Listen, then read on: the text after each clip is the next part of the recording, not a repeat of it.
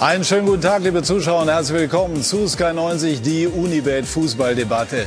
In der ruhmreichen Geschichte der deutschen Fußballnationalmannschaft hat es große, unvergessliche Triumphe gegeben. Städtenamen stehen symbolisch dafür. Bern, Rom, Rio. Aber es gab auch die Schmach von Cordoba, die Schande von Gijon und seit vergangenen Dienstag die rabenschwarze Nacht von Sevilla, wie es Joachim Löw selber genannt hat. 0 zu 6. Die höchste Niederlage seit 1931. Eine Pleite, die hohe Wellen geschlagen hat und die Fragen aufwirft.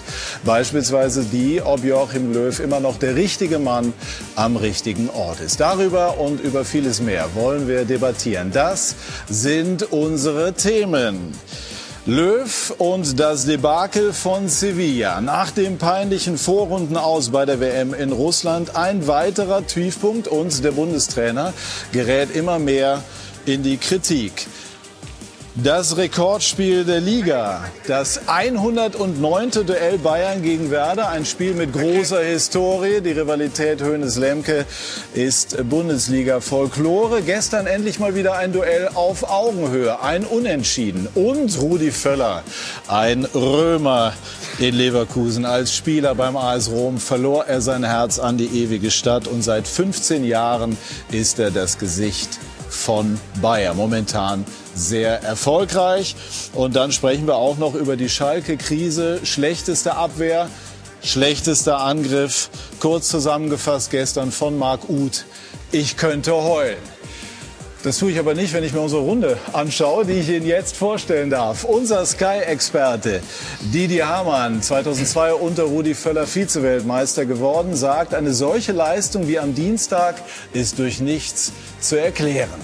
Philipp Seldorf, viele Jahre bei der Süddeutschen Zeitung, unter anderem Experte für die deutsche Fußballnationalmannschaft, hat in dieser Woche geschrieben, es gibt keine Anzeichen für einen ehrenhaften Rücktritt von Joachim Löw und Rudi Völler, Teamchef der deutschen Fußballnationalmannschaft, unter anderem als Spieler Weltmeister und aktuell Tabellendritter mit Bayer Leverkusen. Herzlich willkommen, meine Herren.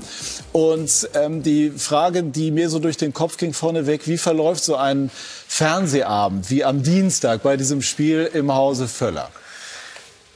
Ja, grundsätzlich ist ja für jeden, der für einen Verein arbeitet, mit den vielen englischen Wochen, die man hat, ist eigentlich so ein Länderspiel-Wochenende äh, die einzigen zwei, drei, vier Tage, wo man ein bisschen durchatmen kann, wo man auch äh, vielleicht mal dann keinen Fußball schaut. Hin. Man kriegt das nicht immer hin.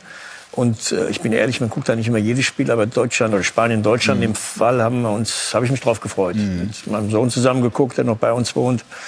Und äh, ja, wir alle hier in der Runde oder auch viele zu Hause waren natürlich dann äh, enttäuscht. Sind Sie dann auch sauer? Ja, sauer eigentlich nicht, aber überrascht, weil man ja weiß, was, was äh, die Mannschaft äh, normalerweise leisten kann. Und ich fand auch die Aufstellung, auch die Namen der Spieler, die in den ersten elf standen, das war ja, das war ja eine, eine Top-Aufstellung mit, mit Spielern, die in allen den Top-Clubs spielen. Es war halt so, wie, wie es halt auch danach rüberkam. Ähm, man hatte eigentlich schon nach fünf oder zehn Minuten das Gefühl, es gibt eine Mannschaft, das waren die Spanier, die wollen unbedingt mhm. gewinnen. Mhm. Und unsere Mannschaft dann hat, das, das Gefühl hatte man leider nicht. Es war leider dann äh, so die, die, die, die letzten, sagt man so schön, 10 oder 15 Prozent oder 5 Prozent haben gefehlt. Man hatte nicht das, den Eindruck, dass man auf jeden Fall hier richtig dagegen mhm. halten wollte. Und leider, manchmal passiert es ja auch in der Bundesliga, dass dann bis zur Halbzeit nichts geht. Dann hofft man natürlich nach einer, nach einer Halbzeit, dass dann vielleicht in der zweiten Halbzeit noch mal Gas gegeben wird. Und es war leider nicht so. Man hatte sofort auch da wieder nach fünf oder zehn Minuten das Gefühl, da kommt nicht mehr viel. Mhm. Wieso konnte das die Source in Fugen geraten? Ja, es ist unheimlich schwer. So ein, so ein Spiel bekommt dann eine Eigendynamik. Wenn du mit einer keine hundertprozentige Einstellung da reingehst, äh, spielst du gegen eine sehr gute Mannschaft und dann darf man nicht vergessen, dann waren glaube ich zwei der drei Tore bis zur Halbzeit waren Standardsituationen, die sie schlecht verteidigt mhm. haben und dann ist es natürlich schwer gegen so eine Mannschaft, die mit fußballerisch äh, hervorragenden Spielern besetzt ist, ähm, da zurückzukommen. Und wie konnte es so kommen? Die Bayern, ich glaube, mit den Bayern steht und fällt die Nationalmannschaft im Moment. Ich glaube, dass sie im Moment etwas einen etwas müden oder erschöpften Eindruck machen. Und dann hattest du halt hinten die Probleme in der Defensive haben wir ja schon länger. Und äh, wir haben jetzt äh, gespielt mit, mit Max und Koch, die die Sache hervorragend gemacht haben in den zwei Spielen vorher gegen Tschechien und gegen, gegen die Ukraine. Ähm, aber die spielen in, in, Eindhoven und in Leeds. Und dann hast du mit Ginter, der, der sich super entwickelt hat in Gladbach, den würde ich mal ausnehmen. Äh, und da hast du Süle dabei, der lange verletzt war, der jetzt gestern für nicht fit genug befunden wurde, mhm. um überhaupt auf der Bank zu setzen bei den Bayern. Mhm. Und Jonathan Tah aus Leverkusen kommt dann rein, der, glaube ich, gestern sein erstes Spiel in der Liga von Anfang an gemacht hat. Also wenn man sich da die ganze, die, diese fünf oder sechs Spieler anschaut, und ich will jetzt nicht auf die Gut, auf die all das erklärt natürlich kein 0 zu 6 dann in nee, der das ist klar, aber wenn man sich, die, wenn man sich das anschaut, äh, diese Probleme und wer dann hinten gespielt hat und welcher Situation sie sich in ihren Vereinen befinden, ähm, dann ist es, glaube ich, nicht verwunderlich, dass wir doch hinten das eine oder andere Problem haben. Mhm. Ist das, das ist ja schon eine wichtige Frage in der Deutung, ein Blackout gewesen, so wie das von den Verantwortlichen im Grunde genommen bezeichnet wurde? Oder äh, steckt da mehr dahinter? Muss man auch den Bogen zur WM 2018 schlagen? Den muss man auf jeden Fall schlagen. Also ich habe das Spiel, ich habe mich auch auf das Spiel gefreut und habe es auch mit meinem Sohn geguckt. Der hat es geschafft, nach, nach einer Viertelstunde einzuschlafen. Also gerade rechtzeitig. Ich habe meine Kinder rechtzeitig ins Bett geschickt ah. übrigens. Aber ja, äh, und ich war dann auch schockiert. Und ja, natürlich muss man diesen Bogen schlagen, weil ähm, dieses Spiel zeigt ja quasi stellvertretend an, ähm, dass es in den zwei Jahren eben noch nicht gelungen ist, eine äh, wirklich zuverlässig schlagkräftige Mannschaft zu bilden. All diese äh, Details erklären aber natürlich auch eine ganze Menge. Mhm. Auch wenn, wenn sie nicht alles ähm, erläutern und natürlich auch nicht entschuldigen, dass das Spiel 0-6 ausgeht. Aber ähm, so kommen doch sehr viele Dinge zusammen und es wird ähm, weiterhin schwierig bleiben, eben eine, eine Deckung zu formieren, die, äh, ähm, ja, die so richtig auf dem allerhöchsten Niveau standhalten kann. Mhm. Mich hat das Spiel so ein bisschen erinnert an den Auftritt der Bayern in Frankfurt vor einem Jahr. Und dann wissen wir auch, was dann nach dem Trainerwechsel passiert ist. Und dann kommt man schon erstmal zu der Frage, ähm, ist Löw immer noch der richtige Mann für diese Mannschaft? Also ich finde, dass äh, die Frage darf man stellen und die muss man stellen. Äh, ähm, es gibt verschiedene Umstände, die sich jetzt auch äh, summieren. Ähm, mit so einem 0 zu 6 ähm, kann man vielleicht als Bundesligamannschaft umgehen, äh, weil man nächste Woche wieder spielt und übernächste Woche und dann ist es, kann man es äh, möglicherweise äh, beiseite wischen mit guten Leistungen. Die Nationalmannschaft wird es mitnehmen ins neue Jahr. Der Bundestrainer hat beim Publikum das behaupte ich jetzt einfach mal, ohne es wissenschaftlich belegen zu können, nicht viel Kredit mehr. Wir haben bei, bei unseren News eine Umfrage gemacht, da waren 88 Prozent für einen Rücktritt des Bundestrainers. Ja. Das ist immer auch dem, der Situation im Moment geschuldet. Dennoch gibt es natürlich zumindest mal so, so einen Hinweis auf das, ja. wie es im Moment gesehen wird. Also dieses Empfinden, äh, das drückt sich ja dann eben auch in der, in der Akzeptanz aus, die er so in den Medien erfährt, die er im, in der Fußballszene bekommt. Ähm, das ist eine Belastung. Mhm. Und äh, die wird mitgenommen ins neue Jahr, die wird mitgenommen ins Turnier. Ähm, ich finde, wenn ähm, es ist absolut legitim, darüber nachzudenken, ob es sinnvoll ist, mit Löw in das neue Jahr zu gehen. Also ihm auch ein bisschen zu verteidigen. Ich glaube, dass natürlich war, die Kritik muss er sich dann auch gefallen lassen nach so einem Spiel, wenn du 6-0 verlierst, auch gegen eine tolle Mannschaft aus Spanien. Aber ich glaube, dass das davor, in, in, in, den, in, den, Monaten oder in den Jahren davor, auch jetzt in dieser Pandemie, ähm, hat er es eigentlich gut geregelt. Und vor allen Dingen auch mit dem Verständnis für die Bundesliga-Clubs. Ne? Weil, und die, du hast ja gerade gesagt, dass die Bayern-Spieler ein bisschen müde waren. Ich finde, gerade mit denen ist er sensationell mhm. umgegangen. Und äh, der DFB generell, die, und die, erste, die erste, genau, genau, auch die DFB, die haben die, die erste Pokalrunde, äh, mussten die nicht spielen. Jetzt die zweite auch nicht. Ne? Ein bisschen überraschend fand ich jetzt. Die zweite auch nicht äh, direkt noch. Ähm, und dazwischen mussten die nicht mal zu den ersten Länderspielen kommen, die Bayern-Spieler, was okay ist, was so richtig ist. Also ich finde, das hat der hat der, hat der Jogi Löw äh, sensationell gut äh, gemacht. Um diese Trotzdem, Gas, wenn ich einmal kurz einhaken darf, ja. natürlich haben wir auch hier häufiger diskutiert, schon auch Kritik an der Spielweise, daran, äh, dass viel getestet wird. Wir werden nachher noch mal über, über Müller, äh, ja, ja. Hummels, Boateng sprechen. Ähm, und, und man kann ja schon die Deutung wagen, dass das in eine, äh, in eine Reihe von Auftritten passt, die nicht wirklich überzeugend waren. Wenn wir auch von der WM 2018 ausgehen. Damals wollte man eigentlich einen, einen Neuaufbau.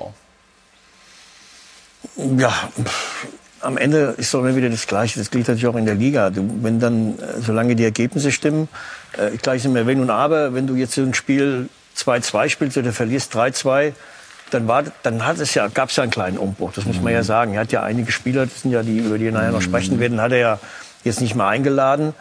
Und, und gute junge Spieler gibt es ja. Ist ja nicht so, dass, jetzt, dass es jetzt keine guten jungen Spieler gibt. Wir haben vorhin schon gesagt, dass so ein klar, Kimmich, der eine sensationelle Entwicklung genommen hat. Wir haben Kai Havertz, das, das Talent der nächsten Jahre, die da noch dazustoßen werden. Also die Qualität ist ja da. Ne? Ich finde, das war ein, und hoffe natürlich auch ein bisschen Hoffnung, dass es ein einmaliger Ausrutscher war. Und ich glaube schon, dass es der Yogi noch in den Griff kriegt. Und sind Sie dafür, dass er das bleibt? Dass er Ja. weitermacht bis zur Weltmeisterschaft? Auf jeden Fall. Ja. Verschenkt wird? Oder muss man auf der anderen Seite vielleicht doch sagen, eine Analyse, die vorgenommen werden soll, das äh, ist beim DFB immer eine etwas äh, aufwendigere Angelegenheit, zeitlich zumindest, ähm, muss die nicht im Grunde ergebnisoffen sein, zumindest. In dem Sinne, dass man sagt, na ja, also wenn wir bei der Analyse zu dem Ergebnis kommen, dass es nicht mehr passt, dann müssten wir handeln. Welche Form von Analyse sollte das sein? Entschuldigung. Ja. Ähm, wenn die in zwei Wochen wird vorgelegt, ja, wir, diese und jene Umstände ähm, haben nicht gepasst und äh, man muss da vielleicht äh, überlegen, welches System man beim nächsten Mal einsetzt. Ähm, das sind ja alles äh, Theorien die äh, dem Präsidium dann vorgelegt werden, in dem jetzt auch nicht nur äh, die Fußballweisen sitzen. Ähm, Ich kann mir ehrlich gesagt, also da fehlt mir die Fantasie zu glauben, dass äh, jemand aufsteht und sagt, das überzeugt mich nicht, ähm, äh, wir können nicht weiterarbeiten mit Löw. Das, sind, das ist ja letztlich nur eine, ja, eine, ja, ich muss jetzt mal einen billigen Begriff verwenden, eine Alibi-Veranstaltung. Ja, äh, wenn man meint, da, äh, das wäre eine kritische Auseinandersetzung, ähm, dann trifft das nicht den Also ich glaube, es wird von, von Jogi Löw selbst abhängen, wie er, Ja. wie er sich selbst sieht. Äh, und, und so wie ich ihn kenne, natürlich wirkt es nicht immer jetzt so wie vielleicht Jürgen Klopp an der Außenlinie, aber der Jogi ist halt anders. Ne? Der ist ein anderer Typ. Mhm. So ist er ja auch Weltmeister So ist er auch geworden, ne? Weltmeister. Mhm. geworden und da muss er auch authentisch bleiben. Das, ist, das finde ich auch gut bei ihm.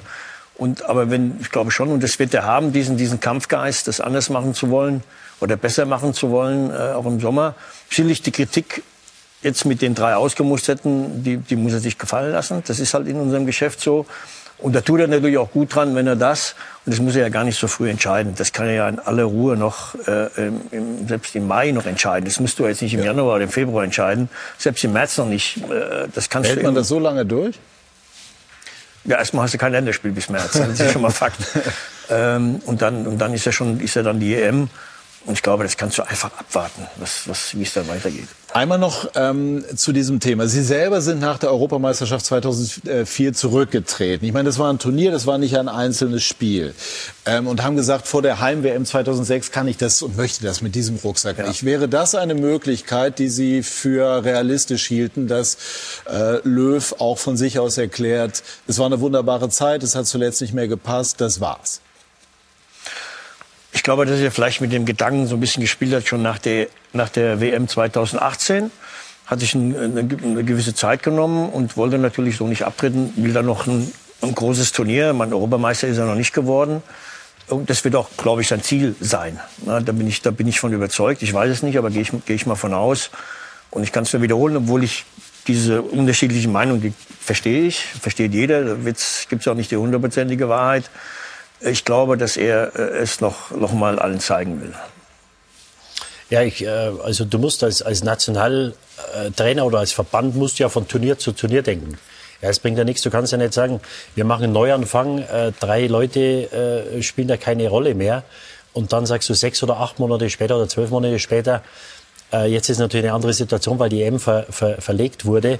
Äh, wir machen das doch mit dem neuen Trainer. Also der Zeitpunkt wäre 18 gewesen. Äh, Da wäre es für mich richtig gewesen, wenn du Neuanfang oder wie, wie auch immer das machen willst, dann musst du da den Trainer wechseln. Die Option hat man sich genommen, dadurch, dass zwei oder drei Wochen vor der WM der Vertrag mit Jogi Löw ohne Grund verlängert wurde.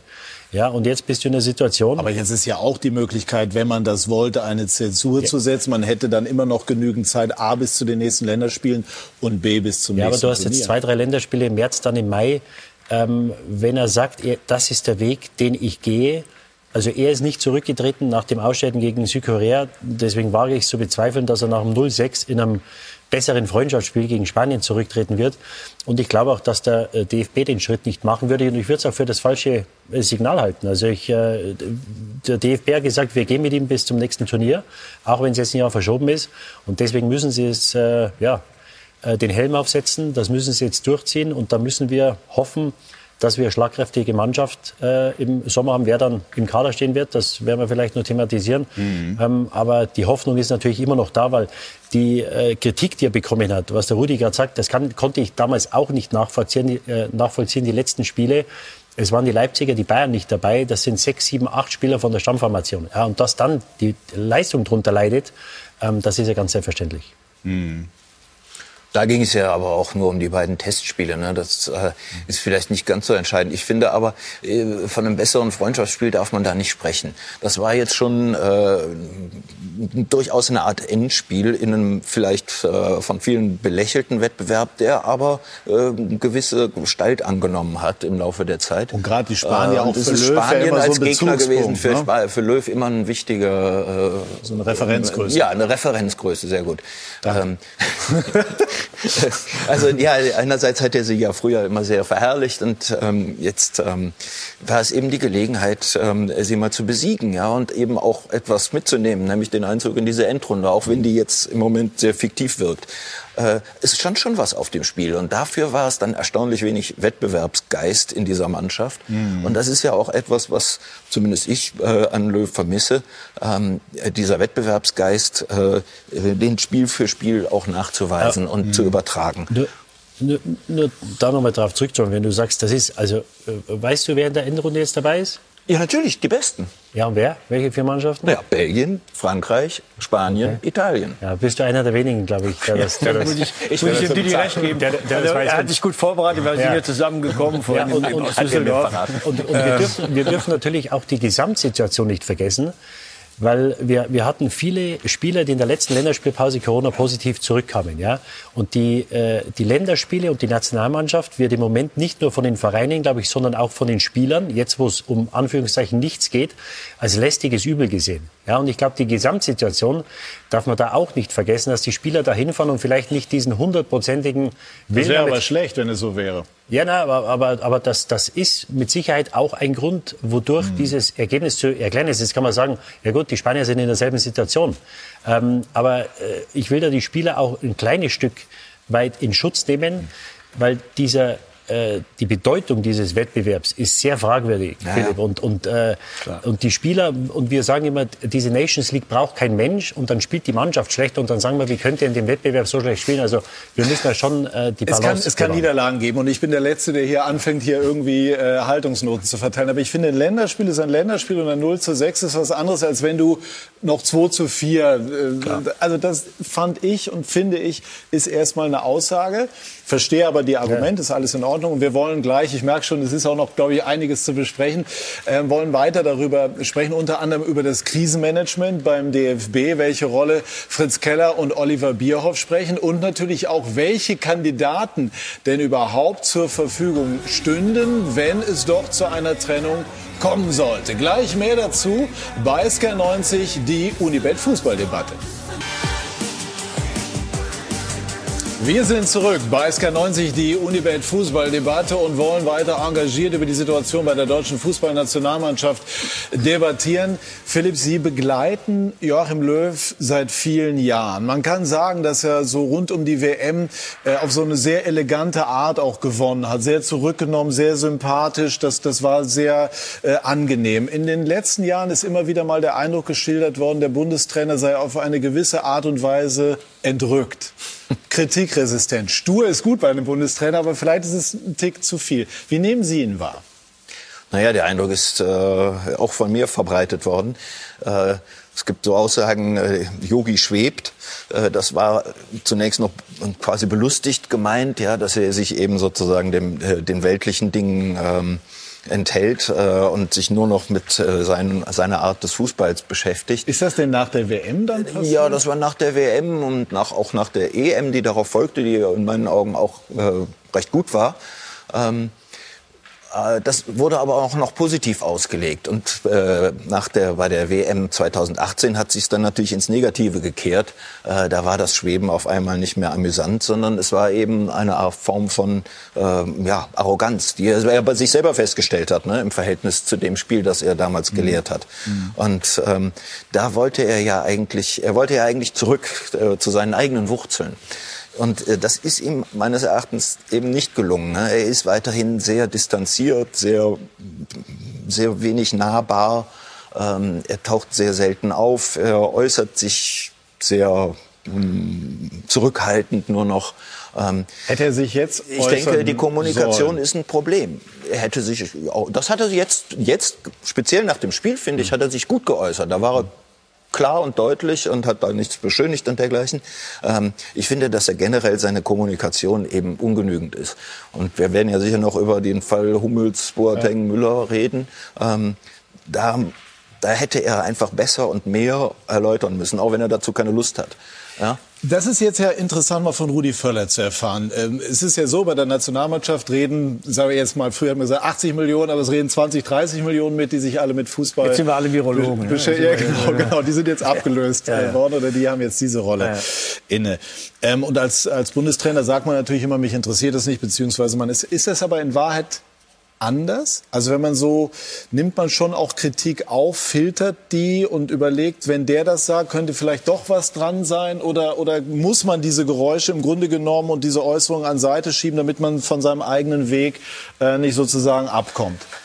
Gut, grundsätzlich muss man, wenn man solche Entscheidungen trifft, die man ja treffen kann, das ist, das ist so. Wenn ein Spieler ein gewisses Alter haben, du hast halt auch dann hinten dran junge, talentierte Spieler, die natürlich das dann auch äh, bringen müssen, ist ja klar. Dann kannst du schon äh, dann auch äh, mal so einen Schnitt machen.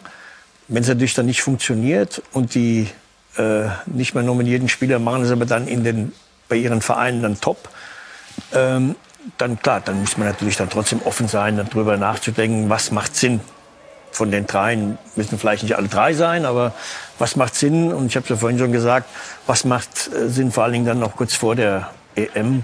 Äh, äh, wer könnte, wer könnte Würden Sie sich helfen? wünschen, dass er jetzt, um das dann noch mal den Namen ja. festzumachen, dass er jetzt einen der drei oder alle drei zurückholt?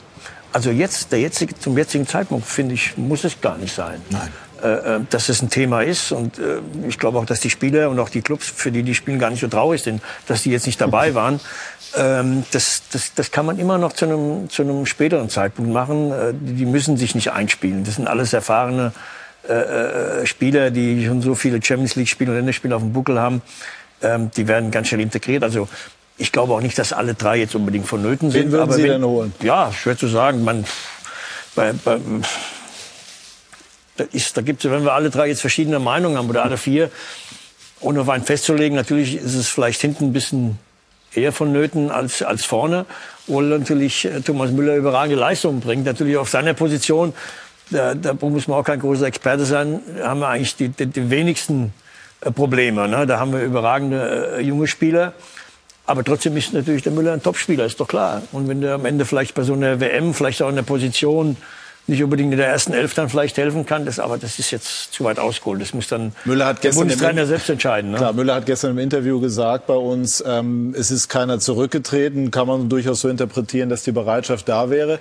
Ich stelle mir die Frage, wäre es nicht jetzt vielleicht auch ganz sinnvoll, wenn man das macht, es jetzt zu machen, um auch so einen Stimmungsumschwung in gewisser Form herbeizuführen und um auch zu dokumentieren, ja, ich habe verstanden.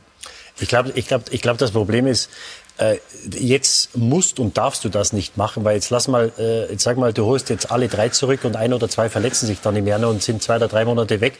Dann hast du wieder das Problem, werden die fit, werden die nicht fit, nimmst du die dann mit, wenn sie nicht 100 Prozent sind? Bei Boateng ist ja eh die Frage, ob er dann sechs oder sieben Spiele innerhalb von drei oder vier Wochen äh, bewältigen kann.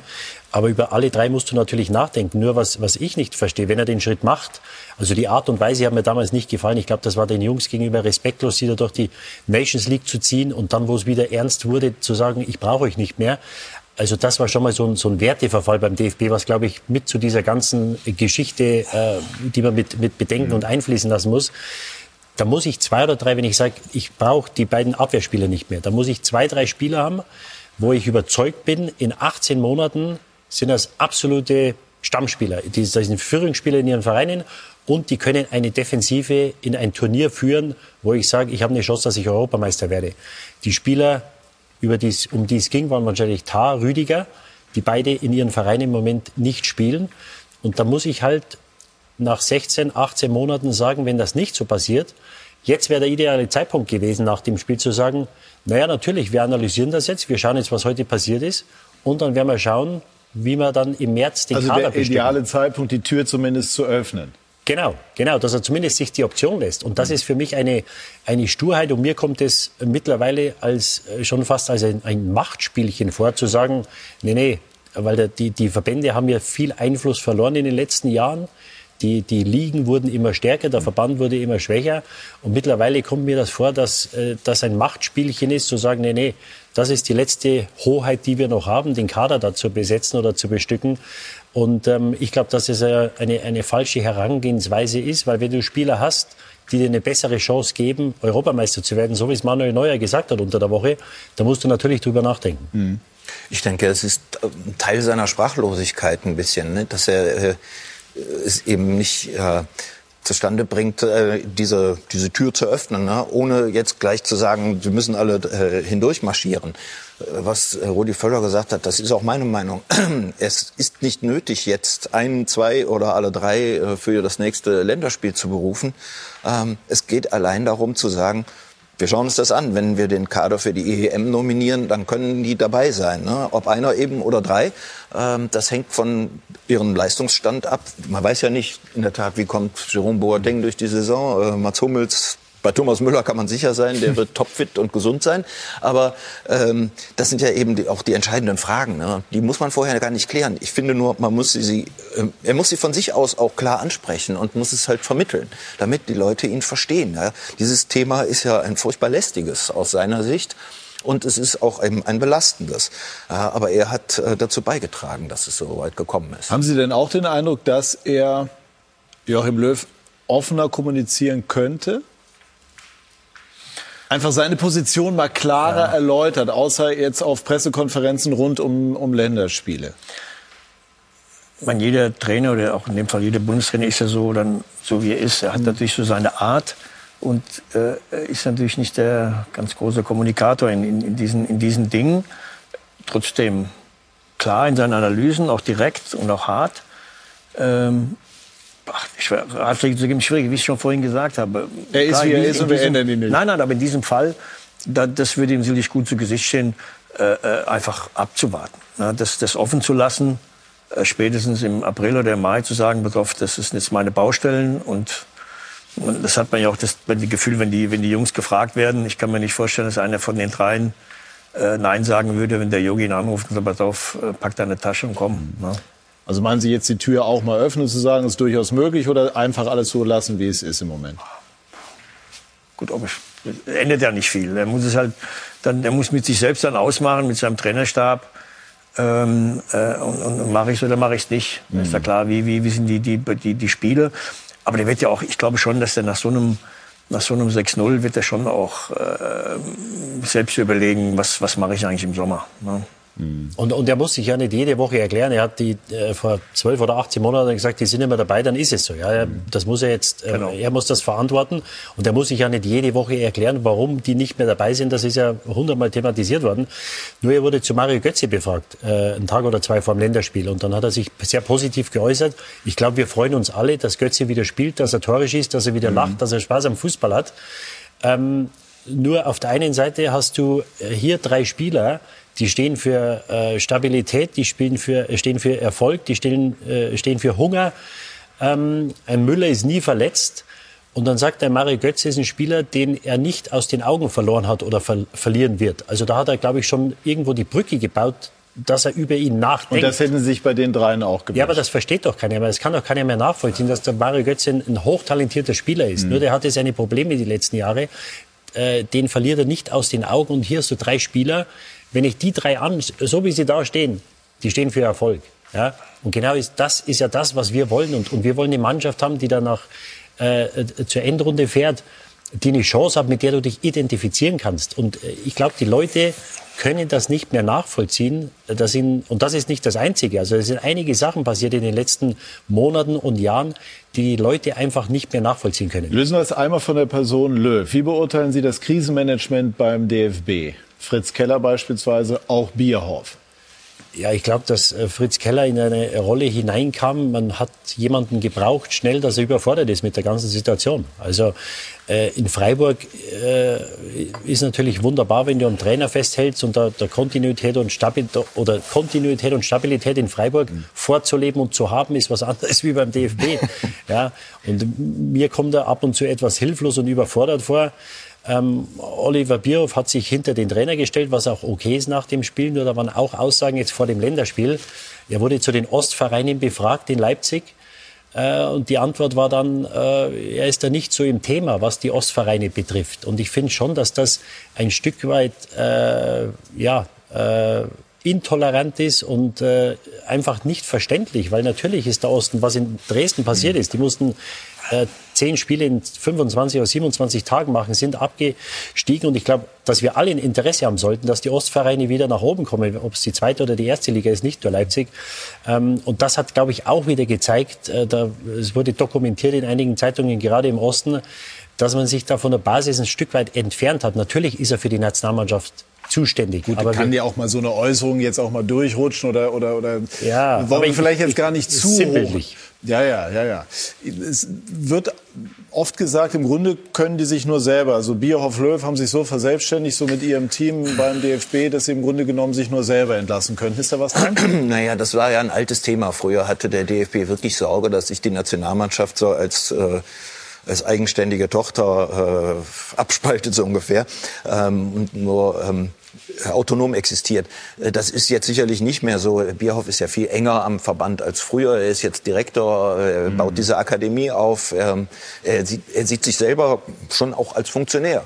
Ähm, das ist nicht das Problem. Der DFB ist aber natürlich in seiner Führung das Problem, weil ähm, diese Führung ist absolut uneinheitlich und da gibt es sehr große Dissonanzen, wie der DFB es ja sogar in einer Pressemitteilung mhm. amtlich äh, mitgeteilt Zwischen hat. Zwischen Keller und Kurzus, dem Zwischen Keller und Kurzus in äh, speziellen, aber auch auf anderen Ebenen, zwischen anderen Personen, die andere Aufgaben bearbeiten. Ähm, letztlich ist dieser Riesenverband, äh, wird jetzt durch einige wenige Repräsentanten verkörpert, äh, die nicht gut zusammenarbeiten, um es mal äh, neutral mhm. zu formulieren. Ähm, und mit Fritz Keller äh, steht ihm jemand äh, vor, der eben ne, ein, ein reiches Leben äh, geführt hat und als Vereinspräsident eine sehr gute ähm, äh, sehr gute Figur abgegeben hat. Mhm. Aber in dieser politischen Rolle und in diesen ganzen Ränkespielen und in diesen ganzen äh, Wirrwarr von Zuständigkeiten und Eitelkeiten und Bef Empfindlichkeiten äh, wirkt er schon sehr verloren. Ja, und auch ist ja auch kein Wunder. Also das äh, würde keiner von naja, aber es ist auch, wenn wir das alle vier machen, ich habe ja lange auch für den Verband gearbeitet. Ich kenne so ein bisschen die Abläufe. Wenn du 6-0 verlierst, ein Länderspiel gegen Spanien, was ja schon lange her ist, dass man so verloren hast. Mhm. Das perfekte Krisenmanagement, das ja, gibt es nicht. Geben. Also wer da mir erzählen will, jetzt man hätte ein paar Dinge besser machen, man wird immer äh, äh, man wird immer irgendwas finden, was nicht in Ordnung ist. Du bist angreifbar. Dann ne? was, was, machst du als Präsident? Du gehst in die Kabine, hast, was ich fand ich gut, dass er das mhm. gemacht hat, habe ich gelesen, zur Mannschaft gesprochen hat. Dann äh, hat er sich am Flughafen irgendwo auch mit mit mit mit Jogi, mit Oliver Bierhoff zusammengesetzt. Auch das musst, machst du als Präsident. Dann wird er kritisiert, dass er vielleicht die, Präsidium, die Präsidiumsmitglieder nicht äh, irgendwie mit zugeschaltet hat oder mit denen vorher gesprochen hat. Du wirst es nicht, du kannst es nicht allen recht machen. Ne? Ich finde auch, auch das, wenn du Präsident bist des Deutschen Fußballbundes, dann ist es auch dein Recht, nicht nur die Pflicht, auch dein Recht, auch ein paar Dinge erstmal mit eigen, in Eigeninitiative zu machen, dass ja. du danach versuchst, alle wieder mit ins Boot zu nehmen. Das ist doch klar. Also ich finde, ja. dass er das in so einem Fall ist ganz also, ordentlich gemacht genau. hat. Er ja. ist ja nicht umsonst zehn Jahre Präsident genau. beim SC Freiburg genau. gewesen. Der war ja nah dran an, am Sport und an der Mannschaft. Ja? Und dass der dann in die Kabine geht und äh, den irgendwie gut zuspricht, das Klar. ist doch genau richtig. Also, ähm, aber da, daran erweist sich eben die Empfindlichkeit. Und er wird als wankelmütig beschrieben. Er hat äh, in dem Statement, das Einzige, was es bisher gibt, den Namen Löw nicht auftauchen ja, gut, lassen. Das hat ja Gründe. Und, und ich verstehe schon, ja, um sich das offen zu halten, offensichtlich. Ne? Ja, auch weil andere das verlangt haben. Ne? Also nicht, dass ich es ja. jetzt belegen kann, aber es liegt so mehr als nahe, ja. äh, dass ja. es genau so ist. Äh, und äh, weil das eben natürlich eben beim, ja, es ist halt alles ist ein Politikum in diesem Haus. Und es hat natürlich eine andere Schlagkraft, mit allem Respekt, als beim Sportclub Freiburg, der ein wunderbarer Verein der Fußball-Bundesliga ist. Aber die Nationalmannschaft ist die wichtigste Mannschaft des Landes, hat Karl-Heinz Rummenigge gesagt. Und das merken wir jetzt auch an dieser Diskussion. Jürgen Klopp ist gestern gefragt worden, ob er sich grundsätzlich die Rolle als Bundestrainer vorstellen äh, könne. Und er hat gesagt, in Zukunft vielleicht, aber im Moment ist er beim FC Liverpool. Ich glaube, der Moment dauert auch noch ein bisschen. Und da ist er gefragt genug. Könnten Sie sich denn äh, Klopp irgendwann mal als Bundestrainer vorstellen? Oder sogar in näherer Zukunft?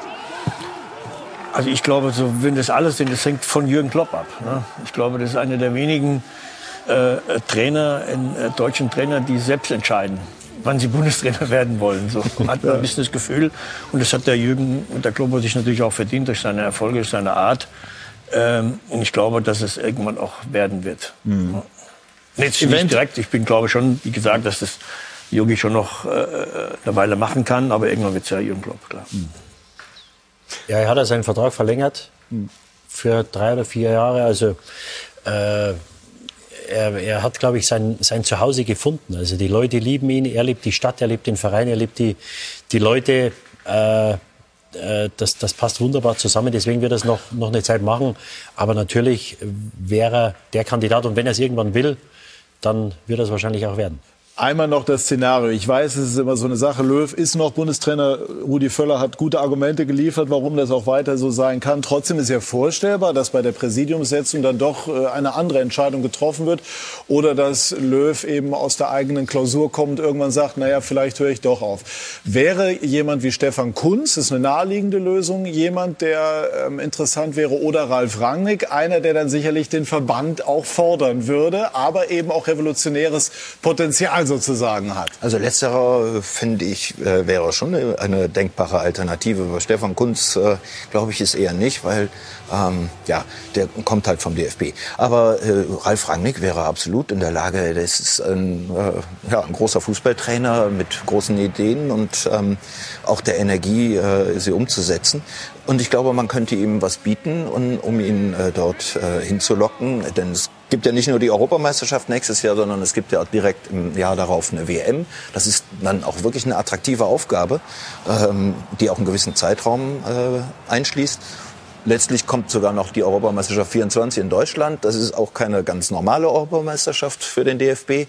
Also ähm, für ihn wäre das eine attraktive Aufgabe. Und er will halt noch mal eine große Sache machen.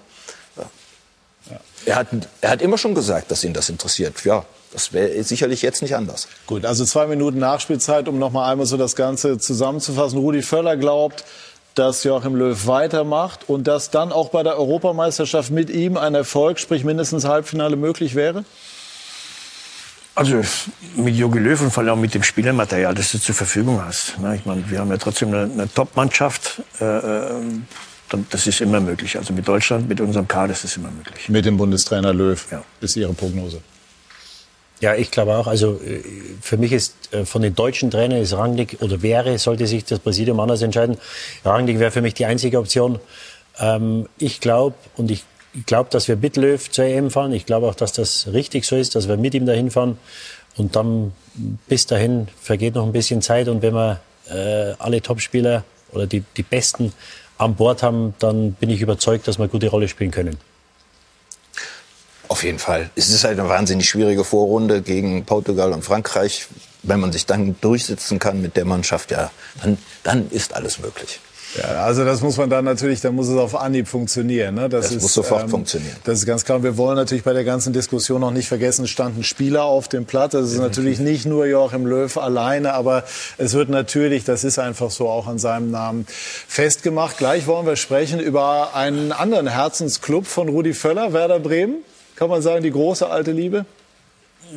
Ja, immer noch so ein bisschen. Ne? Ist ja schon lange her, dass ich da gespielt habe, aber natürlich mein Herz hängt immer noch ein bisschen an Bremen. So ein Club, den man aber oder den Sie schon immer noch verfolgen. Auf jeden Fall. Ja, genau. Gestern spielten die Bremer äh, unentschieden in München. Das erste Mal seit, äh, ich glaube, 27 Pflichtspielen. Und wir werden gleich, wir sehen ihn schon, Arndt Zeigler den äh, Stadionsprecher von Werder, unter anderem Buchautor und äh, Fernsehmoderator zu Werder, ähm, befragen, generell über dieses Spiel sprechen. Es war ein Spiel der kleinen Jubiläen für die Trainer. Hansi Flick in seinem 50. Spiel für die Bayern und Florian Kofeld in seinem 100. für Werder Bremen. War gut was los gestern. Ich war da. Gleich mehr dazu bei SK90, die Unibet Fußballdebatte.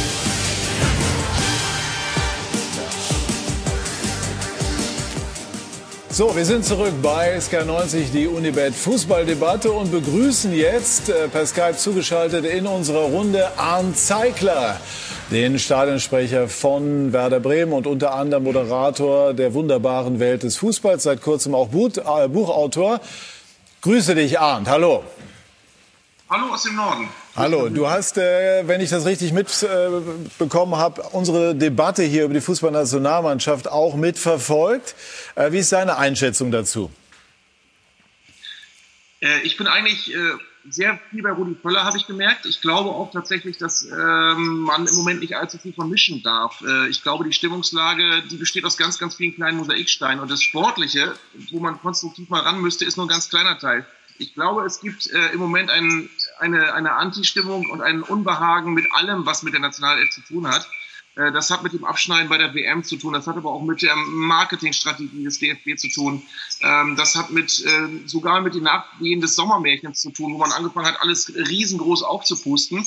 Das alles geht gut, solange die Nationalmannschaft Leistung bringt. Aber wenn du dann eine solche WM spielst und danach auch nicht sofort wieder äh, funktionierst, dann äh, fliegt sie halt ins Gesicht. Ich glaube aber, man muss auch ein bisschen äh, darauf achten, dass dieses 0 zu 6 in Spanien, äh, so furchtbar das war, ein äh, Offenbarungseid war, aber eben einer. Ne? Nicht in einer Serie von Offenbarungseiden, die wir erlebt haben, sondern es war ein Spiel, das fürchterlich schiefgegangen ist und äh, die Mannschaft davor hat eigentlich die, die, klassischen Merkmale einer Mannschaft gezeigt, die im Umbruch ist. Und mhm. den Umbruch hat man sich ausgesucht und der ergibt ja auch Sinn. Insofern äh, gibt es viele Dinge, die man äh, kritisieren kann, aber eben nicht alles rundum, glaube ich.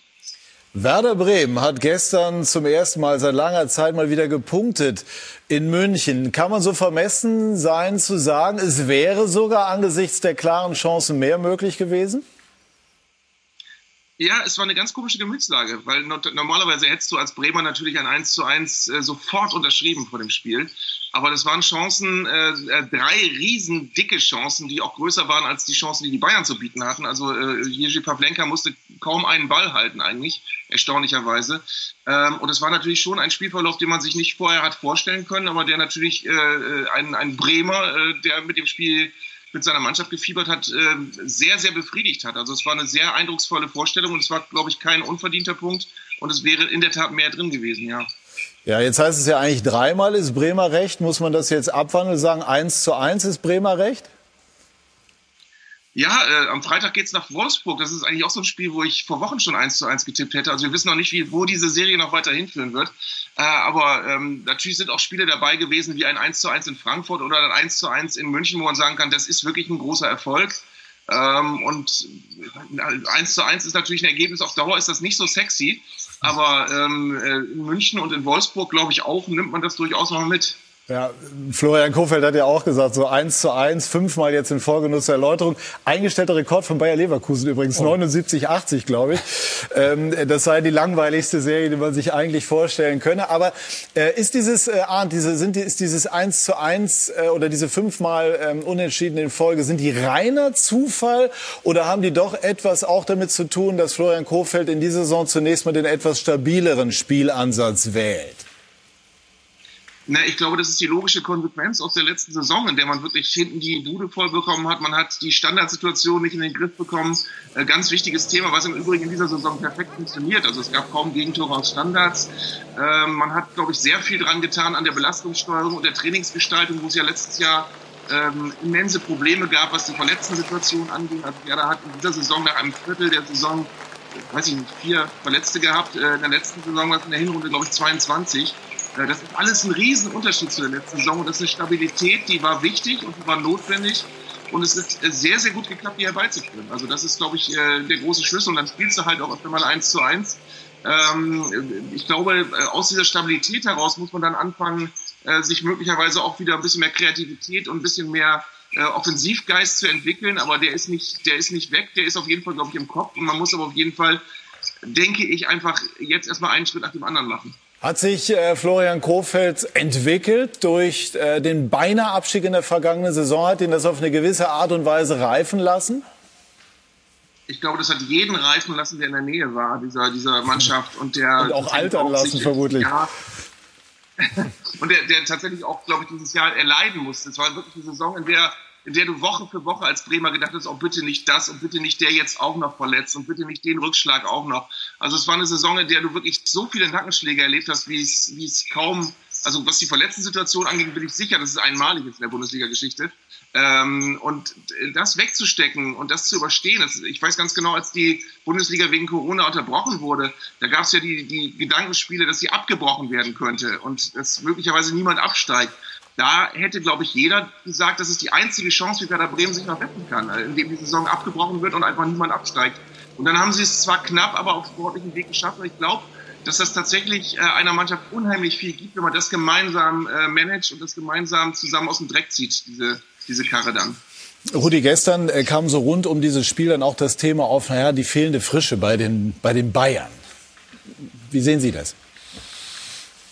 Ja, jetzt die englischen Wochen kommen ja jetzt erst. Ne? Also ich, ich, ich äh, glaube, Hansi hat ja dann auch die Spieler der Nationalmannschaft draußen gelassen erstmal. Genau. Das ist schon ein bisschen, gehe ich mal von aus, ein bisschen Vorgriff mhm. auf die Champions League jetzt und die nächsten englischen Wochen.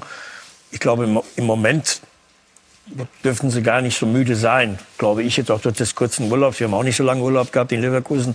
Sind sie nur bis ins Viertelfinale gekommen in der Europa League, aber Urlaub war auch dann recht kurz. Ich glaube, das Problem ist dann immer, wenn du dann relativ viele englische Wochen hintereinander hast. Du musst dann auch ein bisschen rotieren. Klar, dann hilft natürlich, wenn du nicht so viele Ausfälle oder Verletzte hast oder Corona-Ausfälle. Mhm. Ähm, jetzt im Moment kann ich mir das eigentlich gar nicht vorstellen. Und wahrscheinlich haben sie Bremer, ich habe nicht gesehen, nur die Höhepunkte gestern. Wahrscheinlich haben sie Bremer, wie jetzt rüberkamen, einfach gut gemacht. Haben es gut gemacht, ja, absolut. Sagen, ne? Absolut. Didi, ist das ein Thema? Ähm Frische der Bayern, wird sie das begleiten? Ja, also ich glaube, dass zehn Wochen werden für die Bayern. Also ich äh, glaube, dass sie, äh, sie machen einen, einen müden, einen schwerfälligen Eindruck. Äh, sie hatten in den letzten Wochen gegen Köln, gegen Moskau, hatten sie gegen viele Mannschaften hatten sie äh, Probleme, mussten immer auch bis zur letzten Minute durchspielen. Ja, das war ja immer eine der äh, den Luxus, den die Bayern oft mhm. hatten, dass sie nach 60 Minuten 3-4-0 vorn waren, dass sie die letzte, letzte halbe Stunde nur noch äh, im, äh, im, zweiten Gang oder im ersten Gang gespielt haben. Und äh, den Luxus hatten sie die letzten Wochen nicht, hatten gestern wieder ein hartes Spiel. Die Bremer hätten gewinnen können, also die waren absolut auf Augenhöhe. In der ersten Hälfte hatten sie, glaube ich, keinen Torschuss, die Bayern, was ganz selten passiert. Ähm, jetzt ist Hernandez noch verletzt, anscheinend nur die Prellung, der sollte nicht allzu lang ausfallen, aber mit Kimmich, mit Davis fehlen zwei wichtige Spieler. Und ich glaube, dass die, und ich habe das ja gesagt, sie hatten ja in den letzten acht, neun Monaten natürlich wie die Leipziger, wie die Leverkusener, hatten sie noch weniger Urlaub, hatten glaube ich eine Woche nach dem Pokalfinale, Woche nach dem Champions League Finale. Und dass du dann irgendwann an deine Grenzen kommst, ist normal. Ich glaube, dass das zehn Wochen für die, für die Bayern bis Weihnachten werden würde gerne Arndt Zeigler noch mal mit dazu nehmen. Arndt, ähm, du bist auch nah dran an, de, an den Fans. Es ist ja auch ein großes Anliegen, logischerweise, auch wenn man Stadionsprecher ist. Äh, wie ist die Situation im Moment? Ähm, halten die Fans noch durch, um das sozusagen mal so zugespitzt zu fragen? Oder wie lange? Also durchhalten ist, glaube ich, das richtige Wort. In der Tat ist das eine Sache, die, glaube ich, niemandem richtig Spaß macht. Ich hatte zwischendurch, äh, es gab ja dieses, diesen einen Spieltag, als in allen Stadien wenigstens ein paar Zuschauer zugelassen wurden. Das war äh, der erste Spieltag gegen Hertha, da waren, glaube ich, 8000 äh, Zuschauer im dieser Stadion. Das klingt nicht viel, aber es war viel toller als alles, was bei den Geisterspielen war. Ähm, ich glaube tatsächlich, dass auch jeder in der Runde, der regelmäßig Spiele in Stadien schaut, sagen muss, man guckt sich die Spiele an, ähm, man guckt sich auch die Spiele gerne an, was den reinen Fußball angeht, aber das drumherum macht einem eigentlich keinen Spaß. Und ich, ich habe zum Beispiel auch bei den Spielern beobachtet, äh, als sie dann bei diesem einen Spiel mit den, mit den begrenzten Zuschauern ins Stadion eingelaufen sind, ich glaube, es ist für einen Spieler auch was ganz anderes, wenn du aus dem Tunnel kommst und da sind Menschen, denen du zuwinken kannst und die auf dich reagieren. Ähm, das ist ja alles, was, was abhanden gekommen ist. Und ähm, ich glaube auch der verheerende Gedanke und das verheerende Gefühl, was sich da einfach auch eingeschlichen hat und wo man auch aufpassen muss, dass es eben auch nichts kaputt macht, ist, dass die Fans jetzt eben im Moment alle das Gefühl haben, es geht eben auch notfalls ohne uns, die spielen ohne uns weiter. Ähm, und da muss man eben wirklich auch gucken, dass man das alles wieder repariert bekommt, wenn es irgendwann mal wieder in eine andere Richtung geht. Ja, wobei ja eigentlich immer alle hochrangigen Fußballfunktionäre betonen, wie wichtig es ist, auch die Fankultur zu erhalten. Karl-Heinz Rummenigge beispielsweise hat das auch ganz oft gesagt. Abschließend, Arndt, was macht Werder Bremen, um die Fans auch weiter mitzunehmen, um ihnen das Gefühl zu geben, weiter ganz, ganz wichtiger Bestandteil des Vereins Werder zu sein, auch gerade in dieser Zeit? Ja, das ist halt schwierig, weil äh, räumlich und äh, physisch äh, Nähe kann man ja nicht herstellen. Das ist äh, zurzeit ja nicht möglich. Äh, ich glaube, dass es wirklich äh, tatsächlich so blöd das klingt, aber dass die letzte Saison, die ein, ein nah an einem Volldesaster war, dass die einfach auch sehr, sehr zusammengeschweißt hat und dass man wirklich insgesamt, so schwierig das im Moment ist, äh, ein großes Zusammen Zusammengehörigkeitsgefühl entwickeln kann, äh, nach dem Motto, dass man wirklich merkt, wir waren so gut wie abgestiegen, wir sind jetzt aber noch da und es entwickelt sich auch was. Wir, wir kriegen nicht mehr die Hucke voll. Wir, kriegen, äh, wir haben keine Mannschaft mehr, wo du bei jedem Spiel denkst, oh Gott, oh Gott, das geht doch eh wieder schief. Also dieses Gefühl ist weg. Das ist auch sehr gut, dass es weg ist. Und ich glaube, ähm, wir, wir, wir alle sehen uns nach Fußball mit Zuschauern. Wenn das erstmal wieder möglich ist, wird man, glaube ich, das alles, was hier in Bremen gerade wächst, als zartes Pflänzlein sehr positiv wahrnehmen. Und ich glaube, dann sind die Werder-Fans, die ohnehin du weißt es, weil du auch auf dem Bremen bist, äh, die, ohnehin eine besondere Atmosphäre auch entfesseln können im Weserstadion, dann sind die auch ganz schnell hoffentlich wieder da. Arndt, vielen herzlichen Dank. Vielleicht gibt es ja bald dann wieder mal ein Nordderby gegen den HSV vor Zuschauern. Dankeschön, Arndt Zeigler. Grüße nach Bremen.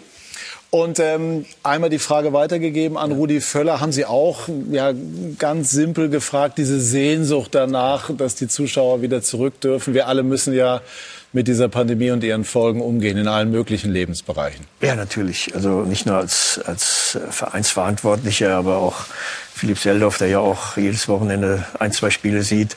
Das ist schon sehr traurig. Mhm. Also ich, ich kann sogar verstehen, wir haben es ja auch versucht, noch vor einigen Wochen als dann, äh, dann äh, die, die, die Infizierten wieder angestiegen sind, die Zahl der Infizierten, haben wir versucht dann, dass wir wenigstens 300 Leute reinbekommen. Dann haben wir es nicht erlaubt bekommen, waren wir klar traurig, weil selbst 300 Leute in einem Riesenstadion macht schon, ja, macht schon aus, was aus. Und ich erinnere, ja. wir haben vor äh, äh, ja, zu Beginn der, der, der Liga haben wir zu Hause gegen Leipzig ein tolles Heimspiel gehabt. Vor 6.000, wir durften 20 Prozent mhm. reintun der Kapazität. Äh, das war eine selbst 6000, das war eine tolle Stimmung, war natürlich auch ein tolles mhm. Spiel gegen die Leipziger.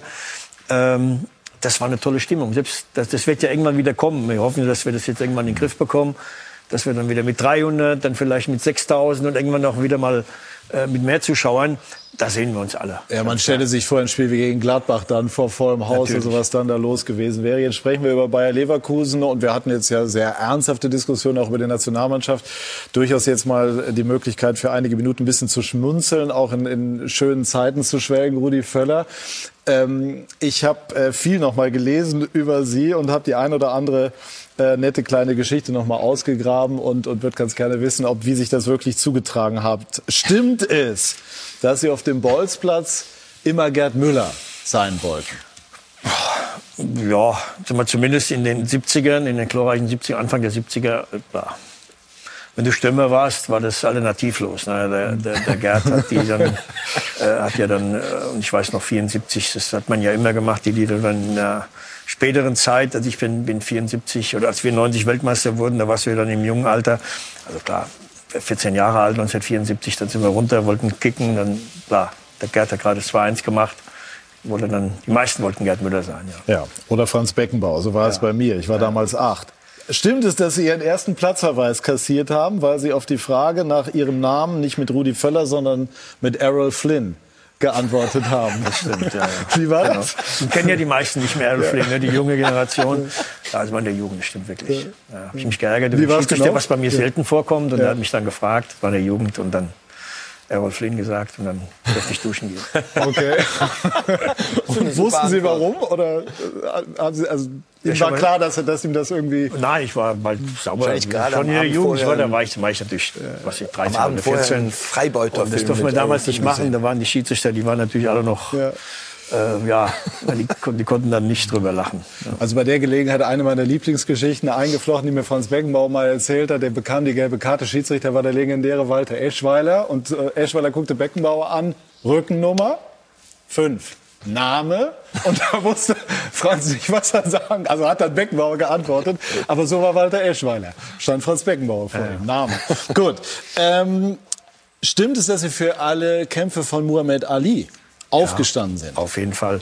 Also ich Gemeinsam ja auch, mit dem Papa. Genau. Ich bin ja die Generation dann, ähm, bin ja 60er Jahrgang. Das war natürlich dann in den Ende der 60er, Anfang der 70er. Das waren ja dann diese legendären Kämpfe. Die waren dann mitten in der Nacht und wohl mein, meine Mutter, meinem Vater schon den Abend vorher gesagt haben, weck mir den Bub nicht. Dann in dem Hessischen, den Bub nicht heute Nacht, der muss in die Schule. Das war natürlich dann auch, was mein Vater so ein bisschen mit mir auch verbunden hat. Mhm. Wir sind dann, er hat mich dann geweckt, mitten bei dann zwei, drei Uhr nachts. Und dann haben die ja nie so pünktlich angefangen. Da musste es ja noch eine Dreiviertelstunde, Stunde warten, bis sie dann richtig an. Aber das war für mich ein, ein Highlight. Also ich habe mhm. das geliebt und konnte dann am nächsten Tag in der Schule dann auch dann natürlich auch glänzen, dass ich den Kampf gesehen habe. Ja. Stimmt es, dass Ihr Vater, der auch mal Ihr Trainer war, Sie mal vom Platz genommen hat äh, oder angedroht hat, Sie vom Platz zu nehmen, wenn Sie weiter so viele Tore schießen? Nein, nein, das stimmt nicht. Nein, nein. Ich soll nicht so viel alleine machen. Äh, nicht Tore schießen. Nicht, ne? Okay. Das hat er schon mal gemacht, ja. Und äh, stimmt es, dass Sie immer mal und immer noch mit Jürgen Klinsmann verwechselt werden? Kommt mal vor. Das ist aber mehr so diese typische Bundestrainerverwechslung. Ne? Wie läuft das aber, ab? aber wenig. Na, also kommt selten vor. Okay. Ja. Und äh, darf ich fragen, stimmt es, dass Sie mal Ihren ersten Wagen, einen Ford Escort, an einer ungewöhnlichen Stelle geparkt haben? Ja, da hatte ich das bin, bin so das, das warnende Beispiel ähm, für alle gut informiert. Deswegen ja. stand das irgendwann mal in der Zeitung. Nee, ja, manchmal mache ich auch was äh, unter der Woche. Nein, da war ich, habe ich, war ich äh, gerade den Führerschein gemacht mit 18 und wie das halt so ist, so eine, in der Kolonne gefahren, alle happy gewesen. Ich hatte einen Ford Escort 11, 1100 mit Schock. Weiß ja heute gar keiner mehr, was ein Schock ja. ist. Äh, musste ich einen Schock ziehen im, im Winter, wenn es kalt wurde. Und dann äh, zum Anlassen, ne? An, zum Anlassen, ja, ja. Sonst wäre er nicht angesprungen. Und dann äh, äh, über eine Kreuzung gefahren, war rechts vor links ne? und hinterhergefahren, Kolonne und äh, wo gelandet? Nicht, so halb nach rechts gucken, nicht richtig, kam aber einer von rechts, äh, äh, war, war Unfall und dann äh, der andere ist dann in so, eine, so, eine, in so ein Geschäft reingefahren. und, aber Gott sei Dank, das Wichtigste war, ich kann mal jetzt drüber lachen, damals habe ich nicht gelacht, ähm, ist nichts passiert. Also außer Blechschaden ist nichts passiert. Genau. Gut, so und äh, Blechschaden haben Sie bei Bayer Leverkusen. Das ist jetzt mal eine Überleitung oh, eigentlich überhaupt nicht ja, ja, genau, angerichtet, genau, genau. sondern Sie sind seit vielen Jahren dort mit äh, großem Erfolg unterwegs. Vinko Bicanic über, wir haben es ja schon gesagt, den Römer in Leverkusen. Und Rudi Völler, das darf ich ruhig so sagen, hat sich auf äh, die großen Titel konzentriert, Weltmeister, Champions League-Sieger. Ähm, halten Sie es für, für realistisch, mit Bayer Leverkusen zumindest auch mal einen Pokal zu holen?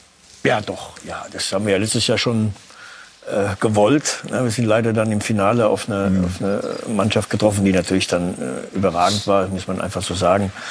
Ähm, das ist auch jetzt wieder so. Ja, natürlich ist, ich sage immer so gerne, äh, in die Champions League zu kommen, ist ja heute auch äh, klar für Bayern und Dortmund selbstverständlich. Aber dann gibt es drei, vier, fünf, sechs Clubs, die müssen es erstmal erreichen. Da gehören wir dazu. Und, dann, und das ist dann immer ein großer Erfolg. Ähm, aber natürlich was in der Hand zu haben, da geht es natürlich am schnellsten über den DFB-Pokal und das wird auch dieses Jahr wieder so sein. Da wollen wir mhm. natürlich alles versuchen, den zu erreichen. Äh, ich weiß, wir als, als Bayer Leverkusen, ähm, klar, wir sehen uns natürlich auch nach, nach, äh, nach Trophäen. Das muss man einfach mhm. ganz klar sagen. Die sind im Moment, wenn du mit Bayern München einer Liga spielst, nicht ganz so einfach. Aber letztes Jahr war so ein bisschen so Wermutstropfen, war schon letztes Jahr. Wir hatten schon das Gefühl, dass wir im Pokal und vor allem auch in der Europa League ähm, dass wir da äh, mal vielleicht den ganz großen Coup schaffen können. Haben wir leider nicht. Und dann, finde ich, haben wir, haben wir uns haben zwar Karl Havertz, Kevin Volland verloren, aber mit den Möglichkeiten, die wir haben, dass wir auch in diesen beiden Wettbewerben äh, es versuchen wieder äh, zu erreichen. Ja, man muss ja auch sagen, Bayer Leverkusen steht seit vielen Jahren für technisch sehr gepflegten, sehr, sehr anspruchsvollen Fußball. Sehr interessant. Ähm, warum hat es Bayer bis hierher so gut geschafft, den Abgang von Kai Havertz zu kompensieren? Ja, äh, ich muss ganz ehrlich zugeben, das äh, überrascht mich auch ein bisschen. Aber wenn, man äh, wenn man die Spiele sieht, dann ist es überhaupt nicht überraschend. Ähm, die Mannschaft fängt erstmal als Ganzes auf. Und es sind auch eben ein paar Spieler hervorgetreten, die bis dahin so ein bisschen im Hintergrund standen. Ähm, Nadim Amiri zum Beispiel, das ist jetzt nicht der Mann, der irgendwie alle Spiele entscheidet, aber der spielt, finde ich, viel wichtigere Rolle. Ähm, und natürlich Lucas Alario, der relativ oder der eben nur, nur sporadisch gespielt hat und äh, der jetzt einen Trainer hat, der ihn auch aufstellt, wie der Trainer selber sagt, der ihn vorher nicht aufgestellt hat. Also ähm, das ist Haben schon Sie da ein eigentlich mal mit Peter Punkt. Bosch so ein bisschen gesprochen? Ich habe mir immer gedacht, der Alario ist so ein Typ, auf den mögen Sie einfach. Ist halt ein Mittelstürmer. Ja, Peter Bosch hat ja, deswegen haben wir ihn auch geholt, ne, das steht ja für einen gewissen Stil. Mhm. Äh, und das bedeutet natürlich auch vorne anlaufen, zu attackieren, natürlich auch am liebsten Tore schießen. Ähm, das erfordert sich auch für den Lukas sowieso, ist klar, dass er Tore macht. Da war Kevin Volland natürlich sehr stark. Mhm. Weil jetzt der, der Lukas Alario ist eigentlich der, der bessere Mittelstürmer, sage ich mal, der, auch der mehr Tore erzielt als der Gerade Kevin. im 16er dann. Aber Kevin Volland ist so der typische Trainerspieler für, für so eine Art Fußball zu spielen, der dann da vorne auch immer attackiert. Ähm, ja, jetzt klappt so auch in einer anderen Form und das ist wichtig. Ich glaube, was, was im letzten Jahr, also erstmal sind wir ja froh, dass wir so einen Spieler wie K. Havertz hier bei, bei, bei Leverkusen hatten, die vielen Jahre schon der Jugend, dann auch selbst ausgebildet. Dass du so einen Jahrhundertspieler dann, sage ich mal, bei uns in, in, in Leverkusen hattest. Ist das ein Jahrhundertspieler? Kann er das werden? Ja, Jahrhundert, Oh, Jahrhunderttalent aber, kann ich, man. ich muss sagen, er, ist, er wird äh, für mich das, das größte deutsche Talent äh, der letzten Jahre und er wird sicherlich äh, noch, noch tolle, hoffentlich verletzt er sich nicht, schon viele tolle Jahre haben in der Nationalmannschaft, auch in, bei Chelsea London. Hat natürlich letztes Jahr in der Rückrunde, und das ist vielleicht das, was auch Philly selber gerade sagt, dass viele Spieler jetzt nicht unter ihm äh, gelitten haben, aber zumindest hat er natürlich alles überstrahlt. Er war, egal auf welcher Position er gespielt hat, hat er Topleistungen abgerufen und war natürlich auch dann wirklich auch die Säule bei uns in, in unserem Spiel. Und jeder hat ihn gesucht und jetzt ist er nicht mehr da. Und jetzt gibt es halt Spieler, die vielleicht ein bisschen im Schatten, oder sehr extrem im Schatten standen, die wir aber schon im Vorgriff geholt haben. Und das war, das war auch unsere Meinung. Es nützt ja nichts, einen neuen Havertz zu suchen. Den kriegst du sowieso nicht wo wir so ein bisschen das Gefühl haben, dass wir mit dem kleinen äh, Florian Wirz, der das ja, der ja schon fast Stammspieler ist bei uns, Auch ein Riesentalent. auch ein Riesentalent, war ganz anders als, als Kai. Aber der wird natürlich auch äh, eine tolle Entwicklung nehmen, da sind wir alle fest von überzeugt. Aber auch die anderen Spieler, und das merkt man. Die haben jetzt mehr Selbstvertrauen, äh, wird mehr Verantwortung übernommen und das ist wichtig. Also für Wirtz ist jetzt einfach mehr Platz da, ne? ist auch mehr, mehr, Spielzeit. Und das Spiel neulich gegen Gladbach, äh, da hat er ja, ähm, da war er ja auch beteiligt. Und das war wirklich fantastisch. Ja? Für einen 17-Jährigen, ja, was welche Ruhe der hat, welche Reife mit dem Ball. so. Das ist schon extrem eindrucksvoll. Also solche Leute haben dann halt mehr Platz zur Entfaltung. Ja, Also ich bin äh, eigentlich nicht überrascht, dass die Leverkusen im Moment so gut dastehen, weil, wie es der Rudiger sagt, äh, ich glaube, dass Harvards für Leverkusen so eine äh, Wichtigkeit hatte, wahrscheinlich wie, wie Messi in Barcelona. Es, es sind auch viele schon neben Messi gescheitert in Barcelona. Und wenn du einen Harvards in der Mannschaft hast, und du nimmst den Kopf hoch, dann suchst du natürlich erstmal den Kai Havertz. Ja, weil du weißt, das ist der Spieler, den, den, den, oder den Teamspieler, den Mitspieler, den willst du am Ball haben. Ja, und äh, das fällt jetzt weg. Und jetzt hast du mit Amiri, mit dem hierbei, mit Wirtz hast du Spieler, die technisch äh, unheimlich gut sind und die den Ball am Fuß haben wollen. Ja, das sind ja keine, das sind ja äh, Virtuosen, das sind ja alles gute Fußballer. Ja, die wollen den Ball am Fuß haben äh, und wollen nicht hinterherlaufen. Und äh, dann haben sie natürlich unheimliche Geschwindigkeit mit Diaby, mit Bailey, mit Bellarabi und dann haben sie zwei Torjäger mit Alario und Schick. Also das ist eine richtig gute Truppe. Die Defensive war eigentlich immer die, die Achillesferse der Leverkusen in den letzten Jahren. Wahrscheinlich sie jetzt mit Tabsoba einen absoluten Klassespieler bekommen zu haben, äh, der leider gefehlt hat gestern. Aber ja, Tore kriegen sie Corona-bedingt, wenig im Moment und deswegen äh, ja, wichtig ist auch bei uns im, stehen. im Club, dass du auch zu Beginn, klar haben wir dreimal unentschieden gespielt, darunter war auch dann das, das Topspiel gegen die Leipziger, das, das sehr gut war.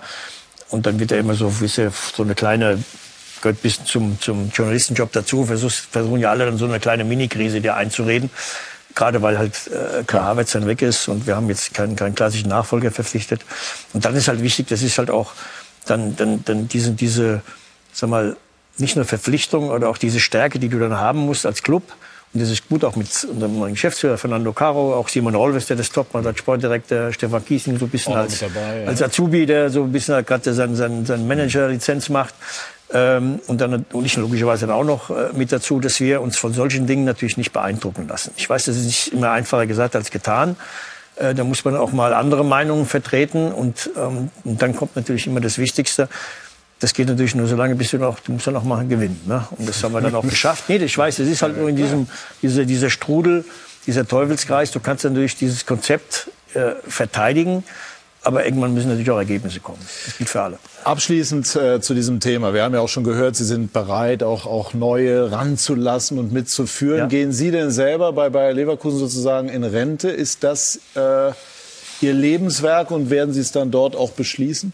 Ja, das wird man sehen. Ich habe einen wunderbaren, äh, äh, gerade wenn man so lange schon in, in Leverkusen ist, ich habe da meine Karriere beendet, habe alle Funktionen schon erfüllt. Da ich war Trainer, selbst Trainer ja. zweimal angesprungen, Sportdirektor, jetzt Geschäftsführer Sport. Wunderbaren, äh, wunderbares Verhältnis zu unserem Aufsichtsratsvorsitzenden, zum Werner Wenning, zum, zum kompletten Aufsichtsrat, zu, zu allen im Club. Dass, dass, ich, dass ich natürlich, wenn ich dann irgendwann mal aufhören sollte, äh, dann nicht mehr für einen anderen Club arbeiten werde, ist ja klar. Aber Sie machen noch ein bisschen? Ich mache noch ein paar Jährchen und dann dann ist aber auch gut. okay, dann sprechen wir gleich über Schalke. Da ist die ja. Situation im Moment äh, nicht so erfreulich, denn der Albtraum geht weiter für Manuel Baum und sein Team. Die Schalker können einfach nicht mehr gewinnen. Es sind jetzt 24 sieglose Spiele in Serie. Darüber werden wir gleich sprechen bei SK90, die Unibet Fußballdebatte. Okay. Wir sind zurück bei SK90, die Unibet Fußballdebatte. wollen gleich sprechen über Schalke, sagen aber zunächst Hallo und herzlich willkommen in der Fußball-Bundesliga. Yusufa Mukuku, der jüngste Spieler, die die Hammern, den äh, die Liga gesehen hat. Er ist gerade 16 geworden und hat gestern äh, beim großartigen Erfolg der Dortmunder in Berlin 5 zu 2, viermal Haaland, seinen Bundesliga-Einstand gegeben. Wie alt waren Sie, als Sie die Profibühne betreten haben? Ich war 20. Ich bin mit 16 zu Bayern gekommen, da war ich 1,68 Meter äh, 68 groß und hatte 45 Kilo. Also äh, ich, hätte, ich hätte nicht mal die Koffer tragen können für die, für die, für die großen Spieler. Also mit 16 da mitzuspielen, das ist, weil der größte Unterschied ist ja die Körperlichkeit Klar. und das Tempo. Ja, und mit 16 in der Lage sein, da mitzuspielen, also das ist äh, außergewöhnlich. Wie alt waren Sie, Rudi? Also ich habe mit 17 schon zweite Liga gespielt mhm. in Offenbach, Gott man ja auch vorhin kurz ja, sehen. Genau. Da war ich natürlich auch wieder Didi auch. Ich war ein ganz dünner Hecht. Mhm. Äh, ganz, ganz wenig gewogen. Das war damals so. Und dann auch öfter mal über die Bande geflogen. Ne? Ja. Aber das ist, das sind natürlich, das ist ja nicht nur er, sind ja viele heute sind ja mhm. alle viel weiter. Die 15, 16-Jährigen, 17-Jährigen. Unser Florian Witz ist ja auch, äh, klar. Der, war 17 dann, glaube ich. Ist gerade 17 geworden. Letztes ja. Jahr hat er sein, sein, sein erstes Spiel in der, in der, in der, in der Liga gemacht. Mhm die sind halt weiter. Ne? Klar, körperlich muss man sich ein bisschen dann auch gegen wehren, muss man ein bisschen was tun. Aber es ist schon erstaunlich. Was ich finde jetzt bei, bei gestern, wenn bin ja gerade zu Hause nach Hause gekommen von Bielefeld, wenn man dann die Dortmunder gesehen hat, natürlich alle auf Makuku geschaut. Also ich hab, war natürlich auch begeistert von Haaland. Ne? Also ich muss schon sagen, mit welcher Urgewalt der dann die, die Berliner Spieler, die eigentlich gut gespielt haben, fand ich Hertha, äh, mit einer guten Mannschaft, wie der dann an den an den Abwehrleuten da vorbei gesprintet ist mit seiner, mit seiner Urgewalt, das war schon, das war sehr abgeklärt vor dem Tor. Er ist dann als Älterer mit 20 Wahnsinn, rausgegangen für ja, Mokoko. Wenn wir jetzt äh, eben gesagt haben, bei Harvards ist ein Jahrhunderttalent, was machen wir und was, was sagen wir bei Mokoko? Ja, auch. muss man abwarten. Ne? Ich ja. meine, der ist ja jetzt hat er ein paar Minuten gespielt. Äh, bei, bei, bei Kai äh, oder jetzt auch bei Haaland, die haben das ja schon gezeigt, was, was, was, was, was sie können. Ähm, bei ihm so, ich, wir haben ja oft auch schon mit der Jugend jetzt gegen die, gegen die Dortmunder gespielt. Da hat er auch schon ein paar Törchen geschossen gegen uns. Also schon, schon äh, kein Zufall, dass der jetzt schon mit 16 der da in, Dortmund der Karte steht. Löcher ja. ins Netz. Ja. Also, äh, also das ist, äh, ist ein Trend in der Bundesliga. Mal abwarten, wie ein 16-Jähriger damit klarkommt, da auch äh, auf dieser großen Bühne dann zu spielen. Das, das muss man sicherlich dann klug und behutsam auch begleiten. Sprechen wir über Schalke. Ne? Jetzt wird natürlich mitgezählt äh, Philipp, das ist ja klar, Tasmania Berlin. Wir hatten eben den Begriff der Referenzgröße, ist hier im negativen Sinne dann der Bezugspunkt mit 31 sieglosen Spielen in den 60er Jahren. Und jetzt hat Schalke, das muss man sich einfach noch mal auf der Zunge zergehen lassen, auch schon 24 Mal nicht gewonnen. Es ist zum Weinen, hat Marc Uth gesagt.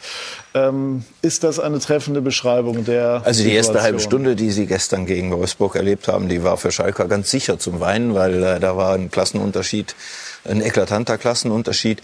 Äh, die Stunde darauf war passabel, aus Schalker Sicht ähm, halbwegs passabel.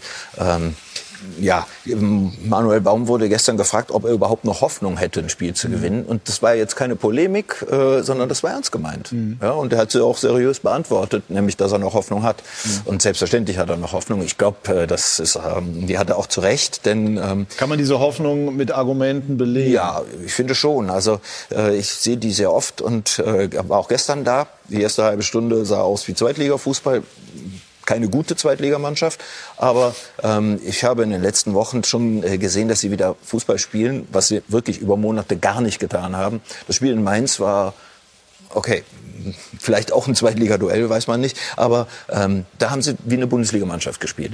Und äh, insofern gibt es gewisse Fortschritte. Ne? Wenn aber nicht ab und zu mal ein Spiel gewonnen wird, dann helfen die auch nicht weiter. Ja, aber es klingt natürlich schon irgendwie auch trist, ne? wenn ein Verein wie Schalke, das ist ja immer noch ein ganz großer Name im Fußball, ähm, im Grunde froh sein kann, wenn man nach einer missratenen halben Stunde dann zumindest so einigermaßen Ja, ja, das ist, das ist wahrlich kein Gewinn und äh, überhaupt kein Trost. Äh, es ist lediglich eine Form von es ist noch nicht alles kaputt. Mhm. Dafür ist die Saison. Dafür ist die Saison jung, natürlich ne? auch viel zu jung und es ist auch dieses Spiel hätte wirklich, ähm, das hatte die Anlagen zum Debakel. Mhm. Ja, es stand nach 22 Minuten 0-2. Wolfsburg ist über die hinweg äh, Rand, äh, ich, die, wie, wie wilde Wikinger, die äh, ein, ein Dorf äh, brandschatzen. Und ähm, die hatten nichts entgegenzusetzen, außer guten Willen, aber miserable Organisation. Ja, die sind dann irgendwie zu dritt im Mittelfeld auf einen ballführenden Spieler zugelaufen, der hat quer gepasst, hatte dadurch die ganze Seite frei. Sowas hat sich wiederholt und wiederholt. Äh, und der Baum hat es ja hinterher auch gesagt. Ne? Wir haben in der ersten halben Stunde nichts auf die Platte gemacht. Das finde ich eben, wenn es um Kommunikation geht, haben wir ja vorhin drüber gesprochen, dann ist es auch ganz angenehm, das mal zu hören, wenn ein Trainer eben nicht versucht, noch irgendwie einen äh, beschönigenden äh, Ausweg zu Ja. finden. Also die Fans äh, reagieren schon sarkastisch, sagen, das nächste Derby wird wohl äh, gegen den VfL Bochum dann stattfinden. Jetzt weiß man nicht, ob die Bochum in die erste Liga aufsteigen, aber gemeint ist sicherlich ein Derby in der zweiten Liga. Didi, wir haben über Schalke schon mehrfach gesprochen. Die Zahlen, die wir auf einer Grafik auch haben, sind äh, niederschmetternd. Schlechteste Abwehr, schlechtester Angriff, äh, Sieglosserie haben wir schon erwähnt. Gibt es denn auch aus Ihrer Sicht Hoffnung oder ist es nur Hoffnung? Ja, im Moment ist es nur Hoffnung. Also wir hatten gestern vor dem Spiel eine Statistik. Sie hatten in fünf Spielen unter Baum eine Großchance. Ja. Die Frage hätte eigentlich lauten müssen, gibt es mehr als Hoffnung? Ich habe jetzt gerade mal darüber nachgedacht, wie präzise die Frage Nee, war. es gibt Hoffnung. Ja, es gibt Hoffnung. Ich habe die Frage beantwortet, Ja. ohne, dass du, äh, ohne dass du sie gestellt hast. Äh, es gibt Hoffnung, ja, aber viel mehr gibt's im Moment nicht. Also wenn du 24 Spiele äh, irgendwann, wir, wir hatten ja alle mal eine Phase, wo es schlecht lief, ja, vielleicht mit besseren Mannschaften. Aber irgendwann gewinnst du mal ein Spiel und du weißt gar nicht warum. Also 24 Spiele, das ist, das ist eineinhalb Runden sind das, also eine Vorrunde und die halbe Rückrunde. Das muss man sich mal vor Augen führen. Das, das, äh, da, da ist es unheimlich schwer, Worte zu finden. Und natürlich haben sie gestern in der zweiten Hälfte besser Fußball gespielt, hatten einige Möglichkeiten. Dann weiß man auch nicht, ob die Wolfsburger nicht vielleicht noch einen Gang oder zwei gehabt hätten. Äh, ich habe das, glaube ich, vor zwei Wochen oder drei Wochen schon mal gesagt. Das Gute ist, dass sie Bayern, Leipzig, Dortmund und jetzt Wolfsburg schon hatten. Nur jetzt kommt Gladbach und Leverkusen und dann geht's nach Augsburg. Das heißt, die 24 Spiele können Gladbach übrigens die Mannschaft, gegen sie das letzte Spiel gewonnen haben, im Januar. Ja, da, dann können es sechs oder 27 Spiele sein. Harit, äh, der ja eine gute Phase hatte, letztes, vorletztes Jahr, kam gestern noch vor der Halbzeit raus. Das heißt, da hast du schon wieder einen Spieler, der wahrscheinlich in den nächsten Wochen, auf den du wahrscheinlich schwer bauen kannst, ja. Äh, da hast du intern wieder, wieder ein Problemchen. Also, ähm, es ist unheimlich schwer, äh, zu sehen oder zu sagen, wo der Impuls herkommen soll. Weil man hat es mit dem neuen Trainer probiert. Es wurde vielleicht etwas besser spielerisch. Das hat sich in den Chancen, die sie hatten, Droht nicht Schalke niedergeschlagen. vielleicht schon bald die nächste Trainerdiskussion? Das, äh, das ist wahrscheinlich möglicherweise auch eine finanzielle Sache. Aber Manuel Baum äh, ich, ist ein sehr respektierter äh, Trainer. Er hat gesagt, die Frage wird gestellt, ist er groß genug? Er sagt, ich bin groß genug, ich werde das zeigen. Also man muss ganz klar sagen, den Effekt, den er in fünf oder sechs Spielen jetzt hatte, Drei Punkte in sechs Spielen. Ja, das hat, das hat noch nicht gefruchtet. Und auch wenn man sich die Statistiken anschaut, die belegen nicht, dass der Trainerwechsel äh, zwingend was gebracht hat. Natürlich hatten sie gute Gegner. Ähm, und du musst halt schauen, dass du irgendwann mal ein Spiel gewinnst. Nur umso länger das geht, umso schwerer wird es. Es gibt eins in der Tat ähm, daran anschließend, ja, jetzt kommt Mönchengladbach, Bayer Leverkusen, sehr starke Gegner, dann nach Augsburg. Und im Moment hat man eben auch so das Gefühl, dass für jeden Gegner, auch zum Beispiel als Union Berlin, in Schalke war ähm, der VfB Stuttgart Aufsteiger, ähm, wir kommen eben nicht dahin voller Respekt oder gar vor, mit Ehrfurcht, sondern ähm, die sagen, das Spiel müssen wir gewinnen. Und so treten sie auch auf. Ja? Und äh, du siehst halt eben immer einen, einen psychologischen Nachteil auf Seiten der Schalke, ist, äh, was ja logischerweise aus der Serie ergibt. Glauben Sie, Rudi, dass es bei Schalke einfach reicht, mal wieder ein Spiel zu gewinnen und, und, um sozusagen die Blockade zu lösen? Oder ist es doch ein tiefer sitzendes Problem? Klar, wie jetzt ja gesagt, wenn du natürlich Woche für Woche immer wieder, dann ist ja nicht nur der Spieltag, sondern auch die ganze Woche, dass du dann äh, nicht gewonnen hast. äh, dass du die auf dem Buckel hast. Klar, du musst dich natürlich ein bisschen an diese an die etwas besseren Spiele dann ranhalten, vor allem Mainz. Da fand ich, ich habe das Spiel gesehen, mhm. zum Teil, da hätten sie gewinnen können oder müssen mhm. sogar, waren, waren sicherlich die etwas bessere Mannschaft, hatten auch viele Torchancen, etwas unglücklich dann unentschieden gespielt, deshalb klar, die, die ich finde sogar, dass die Qualität sogar da ist, auch dann wieder mal eine Serie hinzulegen. Ich hoffe noch nicht dann gegen, gegen uns. Genau, wenn es gegen glaub, Leverkusen geht. Ich glaube, das große Problem ist, dass wenn du natürlich immer verlierst als Trainer, ja, ja. weißt du besser wie ich, da gehen da irgendwann die Worte aus. Weil wenn du den Jungs jede Woche wieder sagst, so, das machen wir, am Samstag gibt's wieder auf die Mütze, dann gehen die irgendwann die Argumente aus. Und da ist es, glaube ich, schwer für den Trainer, da irgendwo ein Stück weit die Glaubwürdigkeit nicht zu verlieren. Mhm. Ja. Absolut. Also eine sehr, sehr schwierige Situation für Schalke, die sich nicht verbessert hat jetzt äh, durch das Ergebnis an diesem Wochenende. Es gibt auch an diesem Sonntag zwei sehr interessante Spiele in der Fußball-Bundesliga, die vor allem auch äh, sich äh, oder zu tun haben mit dem Kampf gegen den Abstieg. Didi, äh, da wollen wir gerne Ihre Tipps zunächst mal haben. Sportclub Freiburg, auch so lala in die Saison gestartet gegen die bisher auch nicht so starken Mainzer. 1-2.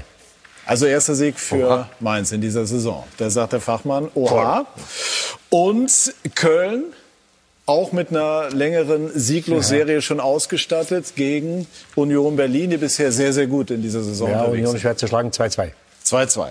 Gut, ähm, dann schauen wir auf das, was wir bei Sky noch an diesem Sonntagnachmittag zu bieten haben. Und das ist sehr, sehr viel. Es lohnt sich also auf alle Fälle für Sie, liebe Zuschauer, dran zu bleiben. Was läuft wo? Wir haben die zweite Fußball-Bundesliga mit dem Hamburger Sportverein gegen den VfL Bochum, mit Aue gegen Darmstadt, mit Fürth gegen Regensburg und mit Würzburg gegen Hannover 96. Wir haben die Premier League, Leeds gegen Arsenal und dann später Jürgen Klopp mit dem FC Liverpool gegen Leicester. Also, das äh, sind Angebote logischerweise und dann ab 14.30 Uhr die erste Liga mit Jessica Libbers als Moderatorin, die wieder gesund ist, worüber wir uns sehr freuen und dir natürlich viel Glück für diese Sendung wünschen. Dann haben wir unser Zitat des heutigen Tages und das kommt von äh, Rudi Völler, ich glaube, bezogen auf Jürgen Klopp, es hängt von Jürgen Klopp ab. Er ist einer der wenigen, die selbst entscheiden können, wann sie Bundestrainer werden. Und ich denke auch,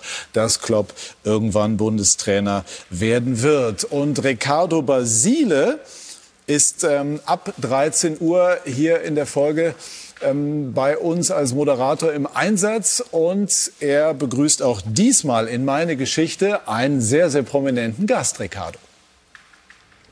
Ich treffe heute unseren Capitano, Michael Ballack. Wir sprechen über viele private Themen, das besondere Verhältnis zu seinen Söhnen, seine Hobbys und natürlich sprechen wir auch über die Nationalmannschaft und Joachim Löw. Also bis gleich. Also gleich hier bei den News meine Geschichte und das übrige Programm habe ich Ihnen ja eben auch schon ans Herz gelegt. Also bleiben Sie dran bei Sky. Ich sage ganz herzlichen Dank an die engagierte Runde, bedanke mich bei Ihnen, liebe Zuschauer. Tschüss und auf Wiedersehen.